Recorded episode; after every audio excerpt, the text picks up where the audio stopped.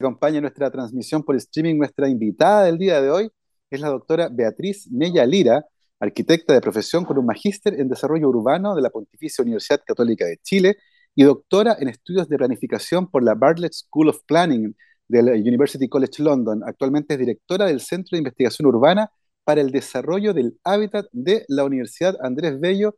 Beatriz, ¿cómo estás? Bienvenida a Rockstars. Muy bien, muy contenta de la invitación, muy agradecida también, feliz de conversar con ustedes hoy día, viernes. Beatriz, muchas gracias a ti por tomarte un tiempo en tu agenda y conversar con nosotros. Oye, lo primero para tratar de ir entendiendo un poco tu trayectoria, Beatriz, eh, es que nos expliques de dónde nace tu interés por estudiar arquitectura. Eh, vamos a ir entendiendo después cómo lentamente te mueves de la arquitectura hacia la investigación en urbanismo, que es muy entretenido porque para mucha gente la arquitectura es terminar la carrera y dedicarse, por ejemplo, a diseñar casas pero en tu caso una trayectoria que es bien interesante. Entonces, para ir entendiendo, ¿de dónde viene, por ejemplo, tu interés por la arquitectura inicialmente? Bueno, como tú decías, estudié arquitectura en la Pontificia Universidad Católica y eh, la verdad es que siempre me llamó la atención eh, el estudio de varias cosas al mismo tiempo. Entonces era como esta mente multifacética, me gustaba un poco la, matemática, me gustaba un poco la historia, me gustaba mucho el arte y arquitectura era como un camino natural. Ahora, la verdad es que yo soy arquitecta de profesión, pero yo me siento muchísimo más planificadora urbana y urbanista cuando me defino en torno a lo que hago. Y eso tiene que ver un poco con lo que fue pasando en la escuela.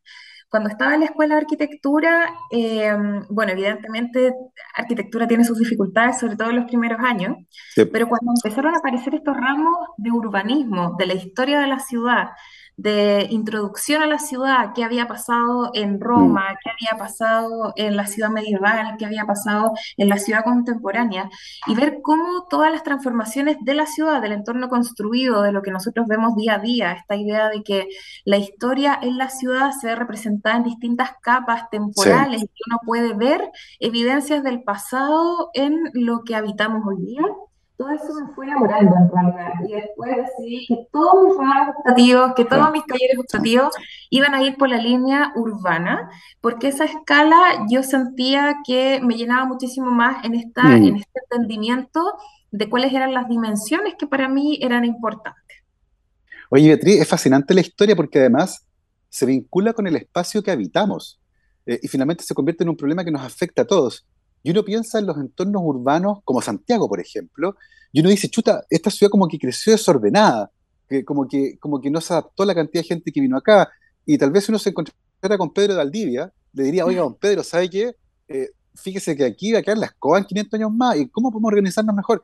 Lo que nos lleva a una pregunta recurrente, eh, ¿cómo uno puede tratar de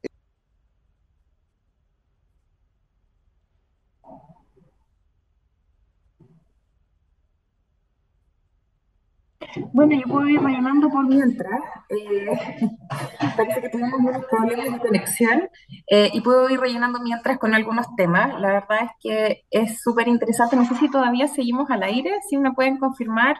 Sí. Eh, respondiendo un poco hacia dónde iba la pregunta, creo que es bien interesante ver, por ejemplo, en la ciudad hoy día problemas súper cotidianos. Y siguiendo un poco la historia de por qué eh, la decisión del urbanismo, la decisión de la planificación urbana, creo que tiene que ver justamente con que está vinculado a los problemas habituales que eh, tiene la gente eh, al vivir cada día. Entonces, tenemos temas de cómo la gente se mueve, de dónde habita, efectivamente, cómo las personas se sitúan a nivel territorial. Gabriel, tenemos de vuelta. Sí, sí, sí, sí, apareció de vuelta todo un pequeño problema. Estamos conversando justamente sobre sobre, sobre tu trabajo, pero eh, me pegué un salto temporal, vamos a volver sobre este tema, eh, y en el fondo tiene que ver con, con, algo que es histórico. ¿En qué momento comenzamos a hacer planificación urbana? Porque, vuelvo a insistir, uno ve Santiago y dice, chuta, parece que no, no planificamos mucho acá, como que creció un poco desordenada. ¿En qué momento, Beatriz, la planificación urbana se convierte en un área de interés?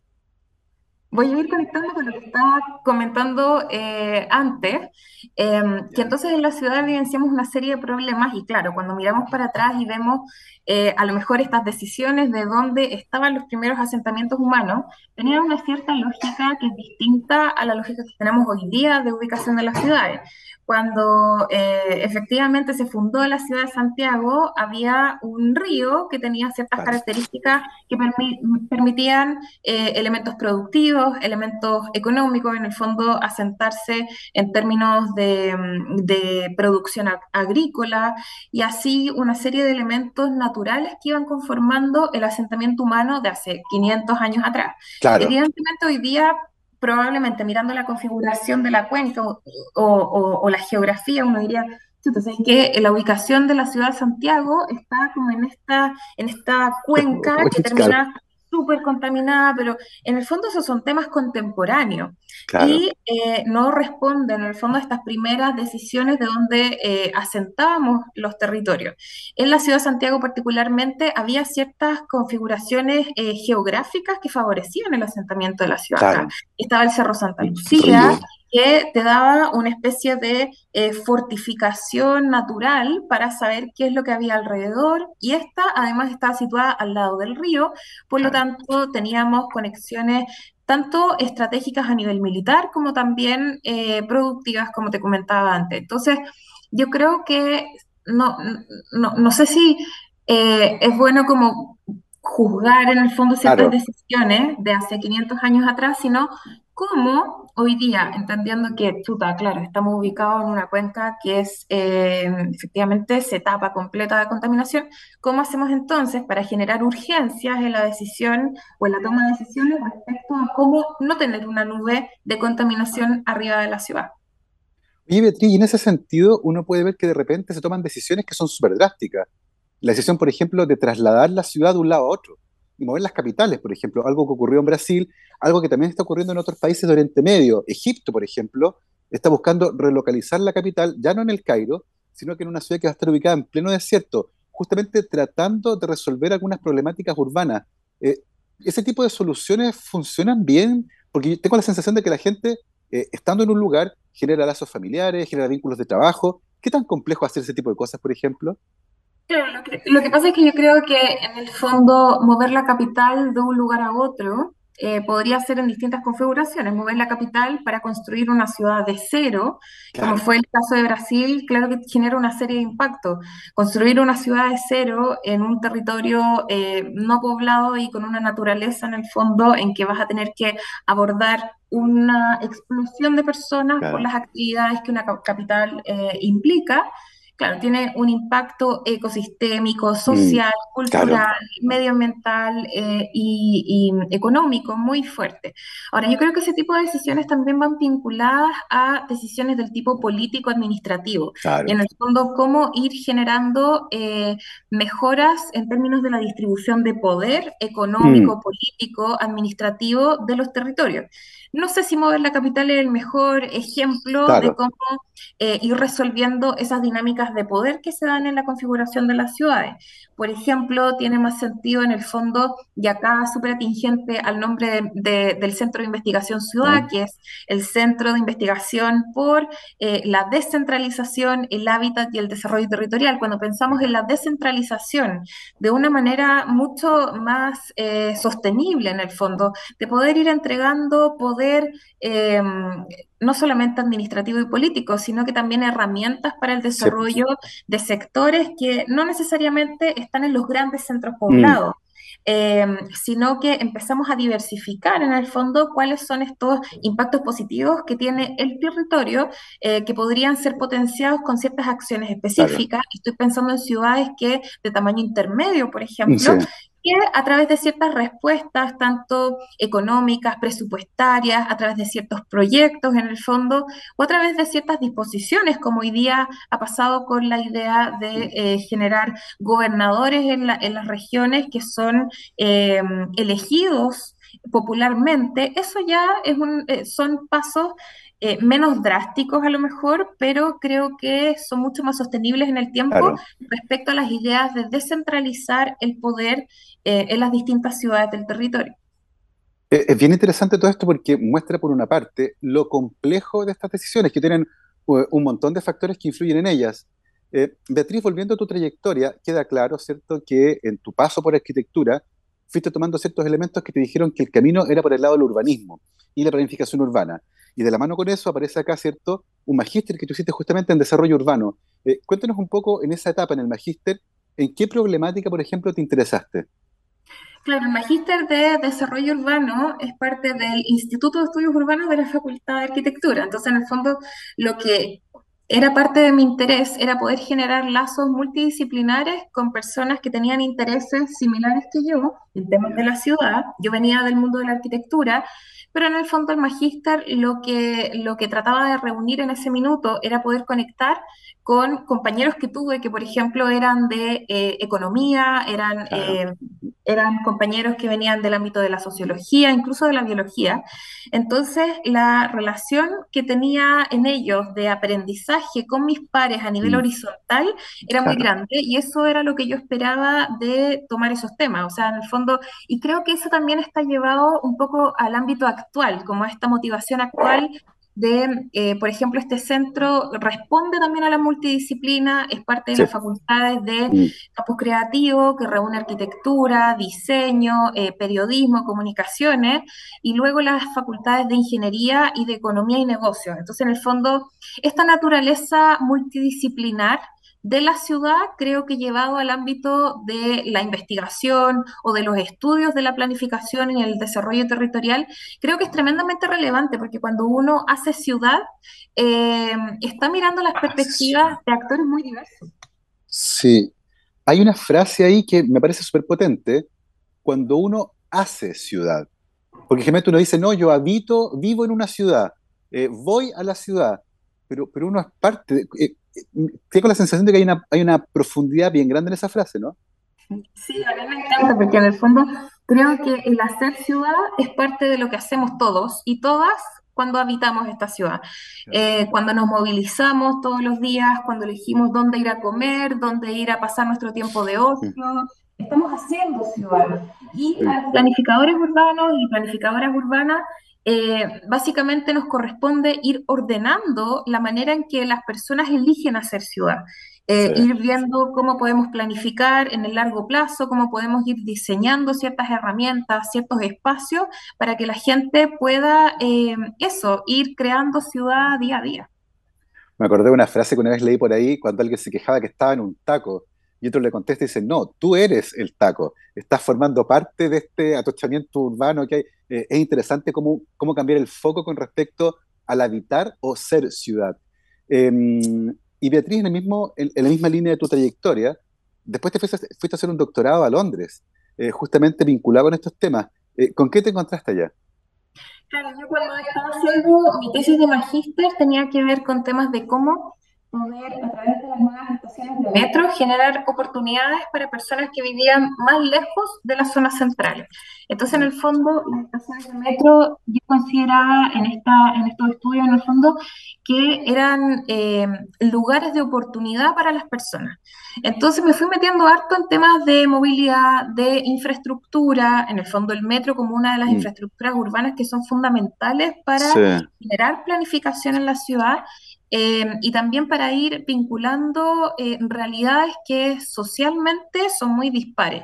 Entonces ahí mm. empezaron también los estudios que tenían que ver con cómo esta idea de las oportunidades era necesaria en una ciudad, mi caso era Santiago, en una ciudad que era eh, ridículamente dispar en términos eh, socioeconómicos, en términos de lugares de ocio, de recreación, de cultura, por ejemplo. Entonces, como las estaciones de metro de alguna manera podían ser puntos, espacios muy particulares y muy reducidos, pero también muy funcionales para que las personas conectaran en el fondo en estas mm. transiciones, sobre todo en, en, la, mm, en, las estaciones que tenían conexión a otra línea eh, o en las salidas de las estaciones de metro, cuando las personas tenían que salir de la estación para caminar hacia su casa o eh, para tomar el bus que los llevaba mm. a su casa, que eran lugares donde las personas podían detenerse un tiempo más y poder hacer, no sé, compras o poder ir a ver una obra de teatro o poder sacar un libro, los, los bibliómetros ya existían en ese minuto, entonces en el fondo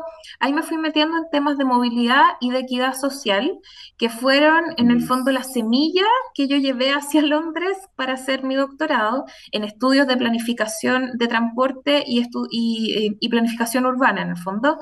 Em, y el título de mi tesis del doctorado era Transporte y Equidad Social. Entonces en el fondo era eh, sí, cierto, como a mí me encantaba y de hecho todo el primer año fue eh, una exploración maravillosa y era como explotar la cabeza mm. constantemente sobre teorías de eh, la movilidad o teorías de la equidad social, las diferencias entre la igualdad, la equidad, la justicia espacial, la justicia territorial y cómo eso se conectaba también con elementos que ya no era solamente transporte, sino que la diferencia entre transporte, entre movilidad, entre accesibilidad, que eran cosas completamente mm. distintas.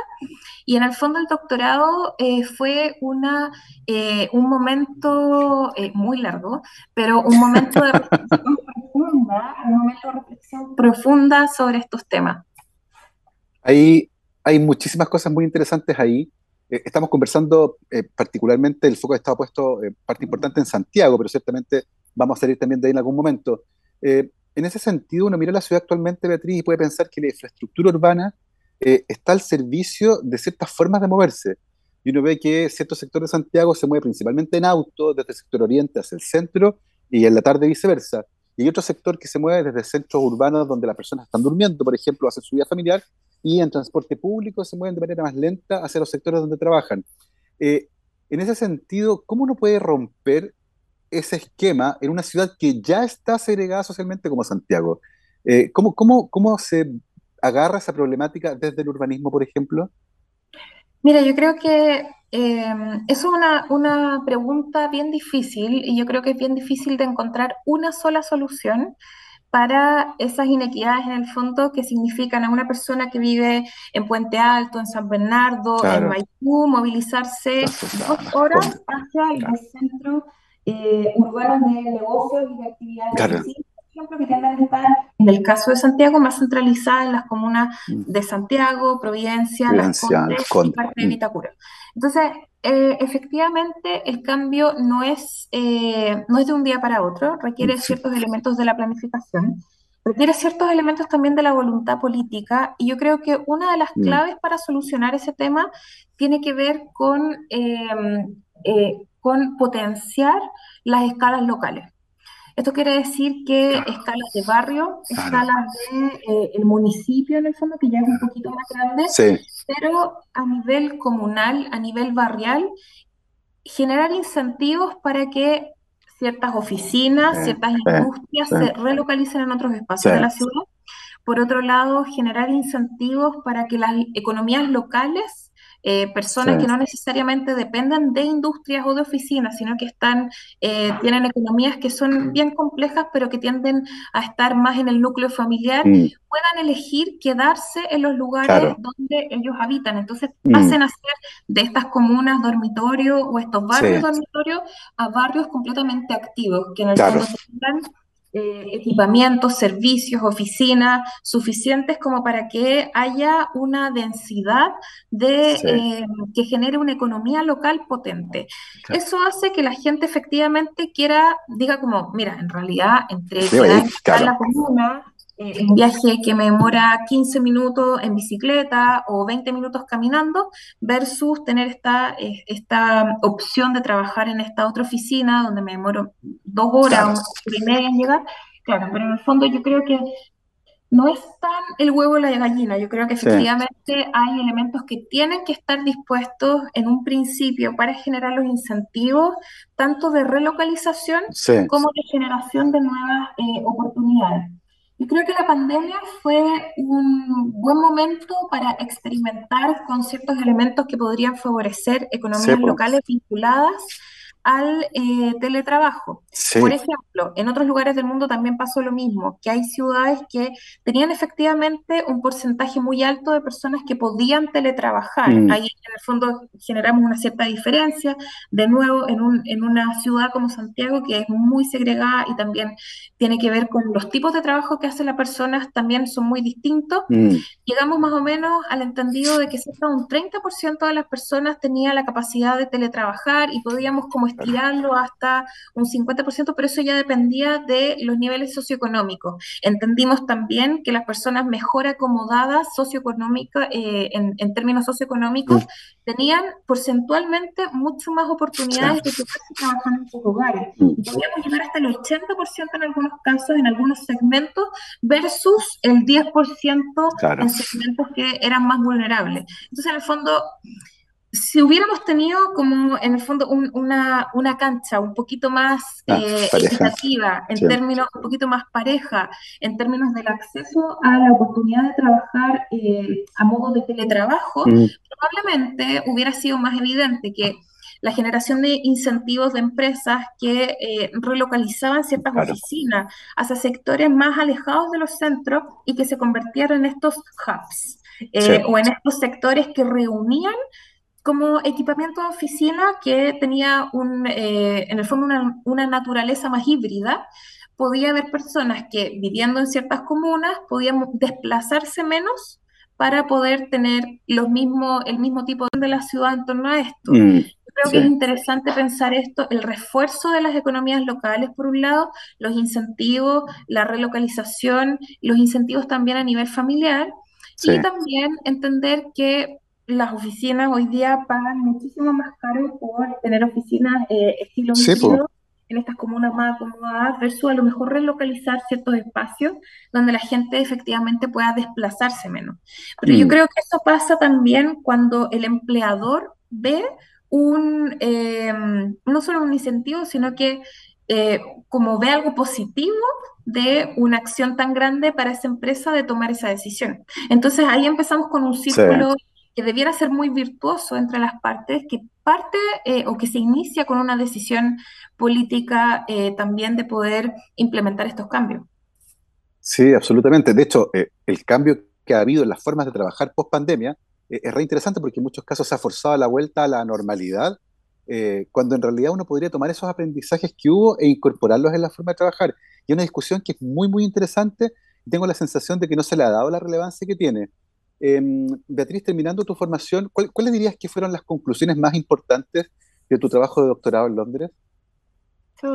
Eh, mira, yo creo que tiene que ver primero con que hay ciertas estructuras em, de conocimiento que tienen que bajarse a la realidad muy fuertemente. Perfecto. Primero, hablar del tema de la equidad social, de las desigualdades, eh, de la exclusión social, mm, de la gentrificación, todos estos procesos mm. que impactan en la vida cotidiana de las personas, en la manera de nuevo en que hacemos ciudad, eh, son súper importantes de tangibilizar en respuestas hacia la mm. política pública que sean concretas, reales y eh, eficientes en términos de las transformaciones que esto produzca. A mí me encanta investigar, me encantó hacer el doctorado, pero también siento que un aprendizaje personal fue intentar traducir lo más posible el lenguaje técnico, teórico, conceptual, mm. hacia eh, un lenguaje mucho más amable y mucho más eh, accesible para todo tipo de personas, porque estos temas de la ciudad no nos pertenecen a los planificadores urbanos, nos pertenecen a todos. Entonces, en la medida también que podamos eh, flexibilizar el tipo de lenguaje que ocupamos para mm. poder exponer estas problemáticas que no son tan propias a todos, también vamos a poder ir haciendo cambios porque estos cambios van a ser demandados eh, mm. por, eh, como por, por todos nosotros como ciudadanos y ciudadanas. Tal cual, y por eso que este espacio, por ejemplo, en la radio para conversar de estos temas de manera amable, son súper importantes porque permiten justamente movilizar estos temas que nos involucran a todos, no solo a los, especialistas en planificación urbana.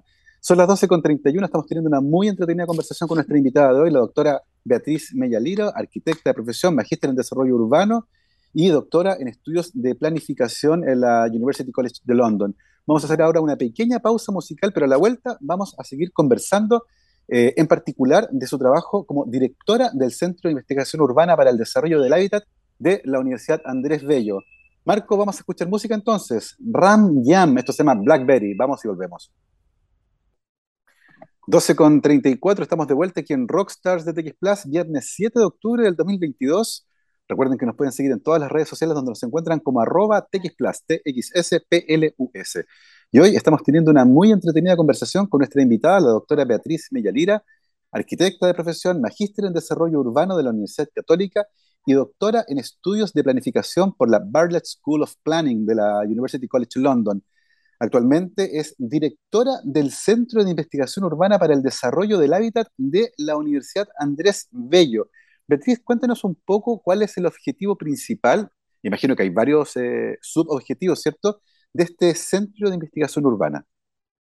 Bueno, la misión del centro es bien ambiciosa, pero a mí me encanta es mejorar la calidad de vida de las personas en nuestras ciudades eh, a través de, sí, es súper ambicioso, a través de la investigación multidisciplinar. Nosotros en Ciudad lo que hacemos es trabajar sobre tres pilares que son fundamentales generación de conocimiento, que bueno, es bastante similar a otros centros de investigación que existen, mm. básicamente levantar datos, analizar datos, generar artículos, generar investigación. Por otro lado, tenemos un segundo pilar que tiene que ver con la vinculación con el medio. Y esto tiene que ver con la territorialización de las ideas y de los conceptos que nosotros levantamos en la investigación. Entonces, mm. ¿cómo nos vinculamos con este medio, con las distintas comunidades a nivel local? Estamos eh, fuertemente eh, tratando de involucrarnos con municipios, con mm. gobiernos regionales. Ya tenemos un primer avance en Santiago, en Biobío, y también con el gobierno central a través de los ministerios ministerios que tienen relación con temas de ciudad. Esa vinculación para nosotros es fundamental porque es como hablábamos en, en, el primer bloque, una manera de llevar a la realidad todo lo que nosotros estamos desarrollando en términos de estudio. Y una tercera pata, en el fondo, un tercer pilar que tiene que ver con el impacto en la política pública. Ciudad eh, lo que quiere es ser un centro que genera debate, que genera agenda, que presenta temas y los pone arriba de la mesa y además los desarrolla. Y un poco también en esta idea de lo que conversábamos antes sobre la importancia del lenguaje, traducir las investigaciones que estamos haciendo. Eh, con los investigadores de estas tres facultades que te decía al inicio, la Facultad de Campus mm. Creativo, Arquitectura, Diseño y Periodismo, la Facultad de Ingeniería y la Facultad de Economía y Negocios, traducirlas de la mejor manera en un lenguaje que sea accesible a todas las personas y que podamos generar efectivamente política pública a través del conocimiento que estamos generando en el centro. Es tremendamente ambicioso el, desafío que tienen por delante, pero, pero muy necesario. Eh, cuando uno lee, por ejemplo, el informe Desiguales, que fue publicado en 2017 por, eh, por investigadores ¿cierto? del programa de, de Naciones Unidas, eh, una de las cosas que ese informe mostraba era el maltrato sistemático que muchas personas sentían, por ejemplo, en el transporte público. Y eso ciertamente tiene consecuencias súper importantes a la hora de explicar las trayectorias de las personas. En ese sentido, Beatriz, tengo la sensación de que un objetivo importante es justamente identificar aquellos elementos que producen un mal vivir, porque para tratar de mejorarlo, ¿cierto? Hacer que la ciudad sea más vivible, primero hay que entender por qué no es vivible. E, en ese sentido, Beatriz, eh, ¿qué elementos hemos identificado, o han identificado ustedes, ¿cierto? como aquellos que, que son los más sensibles y que es necesario ir resolviendo justamente para mejorar la calidad de vida de las personas? Sí, yo creo que eso es súper importante porque en el fondo ya hablamos no solamente de las percepciones de las personas, sino que también de las sensibilidades de las personas. Y, pasa a ser un ámbito súper delicado en el fondo. Es, es, difícil de repente sentirse con la autoridad de poder decir, mira, esta es la solución a esta violencia que tú estás viviendo cotidiana. Pasa harto en temas de género. Yo ahí tengo un sesgo bien importante porque como investigadora, mis temas más apasionantes en el fondo eh, tienen que ver con la movilidad, con las inequidades, pero también con temas de género. Y mm. ahí efectivamente tenemos vivencias de mujeres que experimentan la movilidad cotidiana, la movilidad del cuidado, el uso de los espacios públicos de manera distinta a los hombres. Entonces, qué delicado es proponer alternativas, soluciones, programas, proyectos, eh, cuando tienes que quedar bien inmerso también en cuál es efectivamente Mm. esta problemática, generar los, dia- los diagnósticos, Diagnósticos. también Sí, generarlos en conjunto con las personas que se sienten eh, afectadas en estas sí. sensibilidades y en estas percepciones.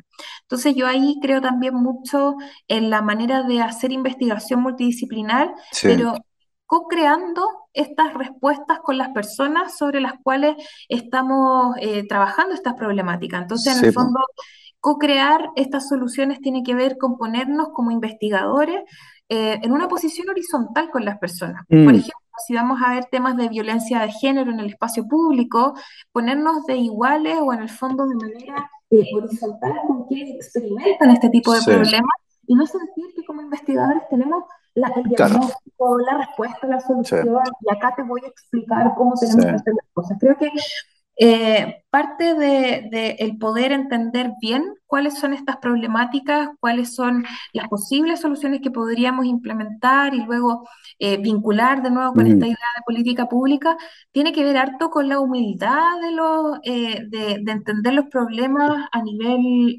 urbano y a nivel de la Sí, planificación, entendiendo que todos de nuevo entendemos desde nuestras propias mm. posi- posicionalidades estas problemáticas de manera distinta. Sí. Y en ese sentido, Beatriz, ¿qué rol tiene el Estado aquí? Porque ciertamente el centro puede identificar y proponer, como tú dices, unas posibles soluciones, pero finalmente el que implementa es el Estado usualmente. ¿Cómo, cómo, cómo se comunica? ¿Cómo, cómo es esa conversación desde la investigación, incorporando la visión de los habitantes de un determinado lugar con el Estado para que cumpla con su rol articulando una solución, por ejemplo? Exactamente, ahí eh, es- pasa a ser complejo, pero a la vez virtuoso, porque en el fondo eh, creo que el tener estos procesos que involucran a varios actores, que no solamente implican que la acción del Estado deba resolver los problemas, sino que de Mm. alguna manera el Estado funciona como articulador Sí, y, y- de generar los espacios de solución de estos problemas, es facilitador. Mm. importante, como un facilitador. En el fondo... Mm. Eh, de nuevo, es, es difícil que el Estado pueda solucionar problemas de integración social sin considerar a las familias que están habitando territorios y que, por ejemplo, están pidiendo el acceso a la vivienda en un determinado lugar. Lo que se lugar. hace entonces es que el Estado pasa a ser un actor que articula, propone, genera Mm. incentivos, propone mecanismos y políticas en el fondo para que esas complejidades de, por ejemplo, el tema del acceso a la vivienda puedan resolverse de buena manera. Ayer justamente estaba en una reunión con gente del MIMBU y me estaban explicando cómo están desde distintas, eh, tomando distintas estrategias para poder generar barrios integrados y, y Sí. planificación urbana integrada. Entonces, eso depende de una serie de, de nuevo, herramientas, eh, modificaciones a los proyectos de ley, Mm. eh, particularidades que tienen que ver con programas de subsidios específicos, Claro. pero también trayendo a toda la comunidad a participar de estos eh, eh, programas de, que involucran diseño o involucran Mm. personas viviendo, habitando estos territorios. Sí. Sin Y, y en duda ese es una gestión muy importante de parte del Estado, pero yo también creo que está este nivel central, pero de nuevo, hoy día tenemos la oportunidad de entender el tema de la planificación urbana desde una escala sí. regional, que también empieza como a impactar muy fuertemente en los territorios, y yo creo que el rol de los municipios también es muy importante, y ahí en Mm. el fondo vamos bajando de escala de Claro. territorio. Eh, los municipios conocen muy bien cuáles Sí. son las necesidades de su gente. Muy bien, tienen los diagnósticos súper claros, tienen súper bien diagnosticados cuáles son los puntos estratégicos que son conflictivos, Mm. cuáles son las posibles soluciones. En general, cuando los alcaldes salen hablando de alguna problemática urbana, la tienen súper clara porque tienen asesores que están trabajando en esto y que están muy vinculados a la ciudadanía. Entonces yo creo que en la medida que vayamos generando estos canales de comunicación expedito Mm. entre la ciudadanía y las distintas instancias Mm. de eh, gobernabilidad territorial, eh, y que así los alcaldes también tienen comunicación entre los distintos municipios y después a nivel Mm. regional, creo que vamos favoreciendo estos procesos de cambio. Sí, son problemáticas súper complejas, pero muy interesantes y ciertamente que requieren soluciones, eh, básicamente porque impactan profundamente en la vida de las personas. Eh, en ese sentido, eh, la misión del centro es compleja y es súper relevante. O- hoy por hoy, ¿cuáles dirías, Beatriz, que son las líneas de investigación que a ti al menos más te apasionan? Eh, mira, voy a partir con las del centro, que están en el nombre del centro. Este es el centro ciudad, que las siglas significan Centro de Investigación Urbana por la Descentralización, el Hábitat y el Desarrollo Territorial. Entonces yo creo que esos tres grandes temas son súper amplios. Por ejemplo, hablar de hábitat involucra hablar de temas de vivienda, de movilidad, de medio ambiente, de gobernanza. Eh, entonces yo creo que son áreas que son eh, básicamente estos, estos ejes temáticos que tiene el centro, que son súper amplios justamente porque pretenden eh, porque estamos siendo bien ambiciosos, pero también porque pretendemos em, cautivar a distintas áreas de la investigación que son muy diversas. Entonces, para que tanto los economistas, biólogos, arquitectos, eh, periodistas se sientan parte mm. de estas líneas de investigación que son suficientemente amplias como para ser abordadas desde la multidisciplina. Mm. Si hubiéramos dicho, mira, vamos a hacer centro por la vivienda, es algo súper, súper, súper específico. En cambio, si hablamos del hábitat, el hábitat constituye algo mucho más amplio, considera la vivienda, pero también, como te comentaba, Otro elemento. la movilidad, el mm. medio ambiente y varios otros elementos en el fondo que se van configurando eh, en un espectro mucho más amplio que puede ser abordado desde estas perspectivas distintas. Entonces yo te diría que esos tres, la descentralización, el desarrollo territorial y el hábitat, hoy día son nuestras líneas fuertes de investigación. Mis líneas personales de investigación, de nuevo, tienen que ver con eh, la movilidad cotidiana, la movilidad activa, temas de género, temas de eh, eh, participación, en el fondo, entendidos en un contexto más amplio, y eso es, un poquito parte de las tres. Me acordé a propósito de lo que decía de la perspectiva de género y la, y la movilidad del transporte, de una anécdota que aparece en un libro que escribió una periodista inglesa que se llama La Mujer Invisible, eh, y que habla de un municipio en Suecia donde están buscando mejorar la política de limpieza de nieve en las calles. Y alguien bromeando dijo, bueno, esta política no tiene ningún problema de género. Y se dieron cuenta que sí, porque habitualmente cuando caía nieve limpiaban primero las grandes avenidas, luego las calles pequeñas y, lo último que limpiaban eran las veredas. Y alguien se dio cuenta que eran las mujeres, que usualmente llevan los niños al colegio, las principales usuarias de las veredas. Y por lo tanto la política de limpieza de nieves sí afectaba a las mujeres. Eh, ¿Cuánto nos falta que en Chile, Beatriz, incorporar esa perspectiva de género en estas decisiones urbanas y de planificación? Mira, me encanta el ejemplo que diste porque es demasiado lógico y fácil de entender de cómo cuando pensamos los proyectos desde una perspectiva de género estamos beneficiando a todos y a todas. Yo creo que algo importante de entender respecto al concepto de la planificación con perspectiva de género tiene que ver con que las mejoras que se hacen, los proyectos que se proponen, no solamente mejoran eh, la calidad de vida de las mujeres. Cuando consideramos una mejora en esa calidad de vida de grupos que históricamente han sido marginalizados de las decisiones que impactan la política, pública y la manera de hacer ciudad, como las mujeres, pero también los niños, las niñas, los adolescentes, los adultos mayores, en el fondo estamos haciendo, estamos ampliando también el foco de respuesta hacia grupos que han sido postergados. Y yo creo que, por ejemplo, en ese caso, mejorar las veredas no solamente mejoró eh, la calidad de vida de las mujeres, sino que también impactó en las actividades de cuidado, por lo tanto los niños pudieron eh, llegar a los jardines, a los colegios. Por lo tanto, las eh, personas que tenían, que estaban a cargo de economías locales, que en general también tienen una vinculación con temas de género porque son más mujeres las que activan esas economías a nivel local.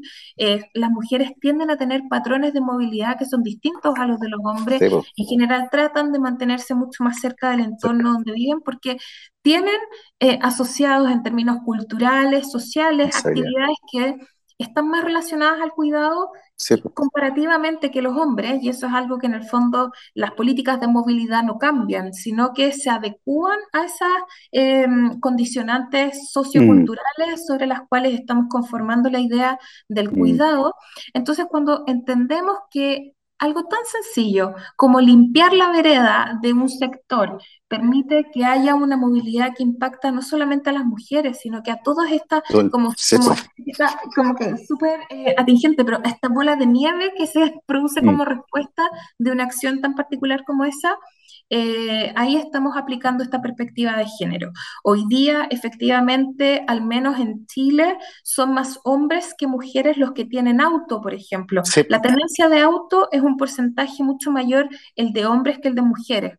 Hoy día las mujeres caminan eh, y andan más en transporte público que los hombres también. Entonces, cuando pensamos en cómo mejoramos el transporte público, evidentemente tiene mucho sentido eh, hacernos esa pregunta desde una perspectiva de género, porque sabemos que son más mujeres que hombres las que se mueven en transporte público. Entonces, en el fondo, ¿cómo facilitamos que las mujeres se sigan moviendo? Y a eso, si mejoramos esas condiciones, probablemente los hombres también se van a querer subir al transporte público. Por supuesto.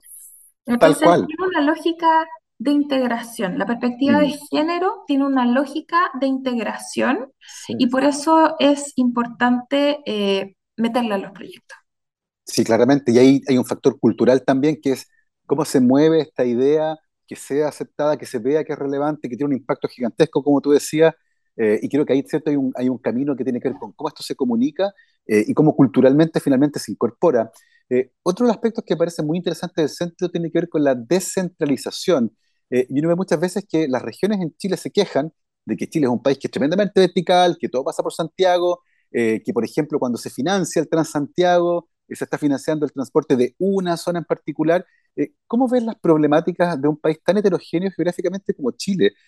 actualmente, ¿cómo están nuestras problemáticas fuera de Santiago desde el punto de vista del urbanismo, Beatriz? Mira, yo ahí veo puras potencialidades. Porque efectivamente cuando nosotros vemos eh, cómo construir ciudades más sostenibles en el tiempo, que sean ecológicamente más sostenibles, pero también social y económicamente más sostenibles, mirar hacia, hacia regiones tiene mucho sentido porque hay una escala territorial que es distinta. Resolver problemas en Santiago es un caos. Resolver problemas en capitales regionales es mucho más difícil que en regiones.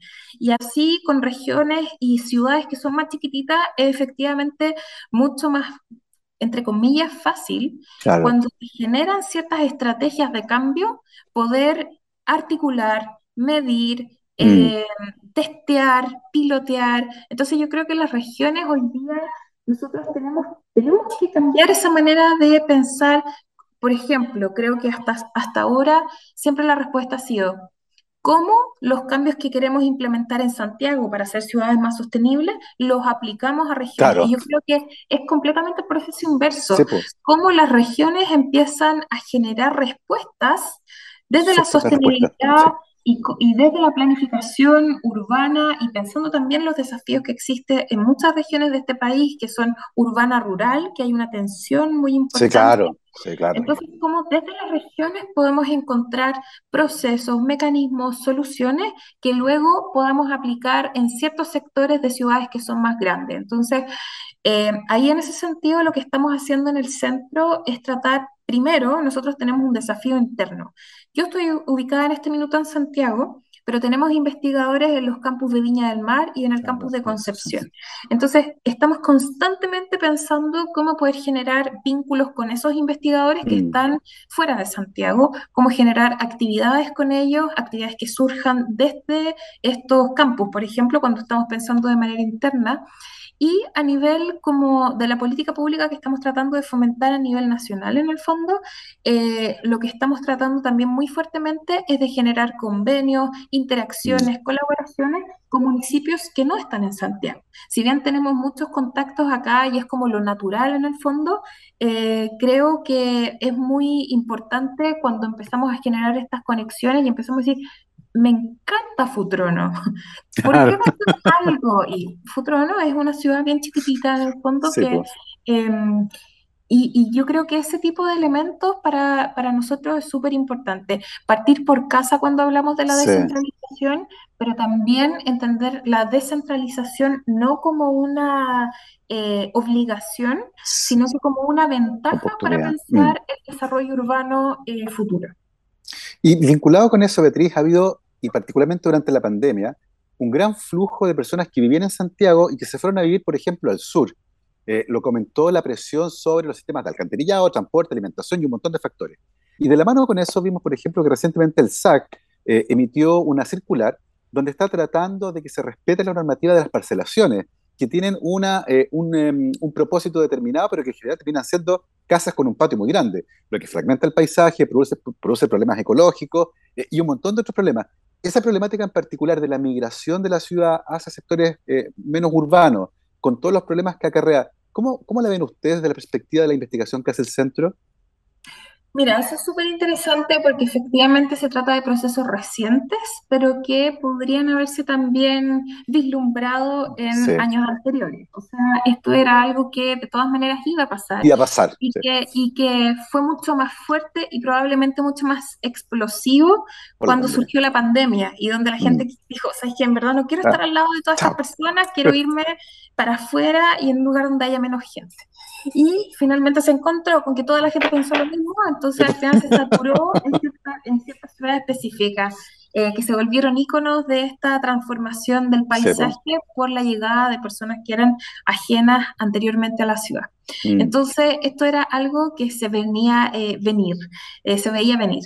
Entonces, creo que efectivamente hoy día hay un proceso que es más reactivo, y va a tomar un tiempo esa reacción respecto a lo que ha ido pasando. Y eso tiene varias patas. Una cosa es el, congelamiento de los permisos de, eh, de parcelación. Subdivisión. Mm. Exacto, pero también hay una respuesta reactiva respecto a cuáles hoy día son los impactos de estas ciudades, entonces qué está pasando en términos de infraestructura de movilidad, eh, tema de servicios. Por ejemplo, hay sectores donde los colegios ya no, no, dan abasto porque no tienen más espacio para que lleguen más niños al colegio. Entonces ahí yo creo que va a haber hoy día, lamentablemente, una respuesta reactiva a todos estos mm. impactos que ha producido la densificación explosiva de ciertos sectores. Pero por otro lado, hoy día también tenemos que empezar a pensar muy responsablemente, y esto ya no lo veo como una oportunidad, sino que lo veo como una responsabilidad, de pensar que así como eso pasó en ciertas ciudades específicas, eh, eso también va a pasar en otras que hoy día de nuevo están generando una serie de beneficios mm. por la localización, mm. porque quedan mejor conectadas, porque acaban de construir un aeropuerto, porque quedaron mejor conectadas, porque hicieron una modificación al mm. trazado de la autopista, entonces por lo tanto van a quedar conectadas. Entonces, yo creo que hoy día estamos en la obligación como planificadores y planificadoras urbanas de pensar esos desafíos, porque si bien a los municipios les conviene que llegue una cierta cantidad de gente, cuando pasamos esta barrera de lo que nos, en verdad... Satura, eh, claro. Se satura. Y ahí yo creo que es importante eh, pensar cómo vamos a ir planificando, sobre todo porque eh, mira, en, en ciertas ciudades lo que han hecho es generar ciertos planes que son restrictivos, pero no necesariamente para las personas que llegan, sino que eh, para eh, temas de protección de la naturaleza. En el caso de, específico de Yanquihue, por ejemplo, y todas estas provincias fondo donde se han producido algunos de estos problemas y donde se hicieron estas como modificaciones, se generó toda esta reactividad respecto a las personas que habían llegado a la zona. Eh, también hay harto en relación a la protección natural de humedales y protección de áreas naturales de conservación. Entonces yo creo que esa es como otra beta es, un poco menos reactiva y es más es una respuesta en el largo plazo de cómo la naturaleza pasa a ser también una, mm, un, eh, como un actor importante dentro de esta toma de decisiones. Y no es simplemente que, es que no me alcanzan los supermercados y los colegios para la gente y como proveo más, porque uno podría pensar, entonces la solución es proponer más equipamiento y, en el fondo ampliar esta provisión mm. de equipamientos y servicios para las personas que llegan que yo creo que dentro de las medidas reactivas no que ser así. En las medidas prospectivas, cuando estamos hablando de eh, qué pasa con las otras ciudades que están en torno a estas mismas problemáticas, considerar, por ejemplo, la protección natural, la, protección de humedales, de parques, de zonas que finalmente se transforman en, en recursos como a nivel humano y, como a nivel mundial, en el fondo, yo creo que ahí empieza a tener otro sentido y esta reactividad que ha un poco eh, en el corto y mediano plazo y luego esta manera de ver más proactivamente lo que va a suceder con la densificación de estos sectores, eh, tiene otro, otro tenor. Oye, fascinante todos estos temas, me parecen que son geniales. Eh, ojalá tener más tiempo para seguir conversando, pero como ocurre siempre que son entretenidas las conversaciones, una hora se nos fue así. Pero, pero, en el futuro estaremos encantados de conversar contigo, Beatriz, porque son temas realmente fascinantes. Así que muchísimas gracias por habernos acompañado hoy. Muchas gracias a ustedes por la invitación. Yo feliz de conversar sobre estos temas, me encanta.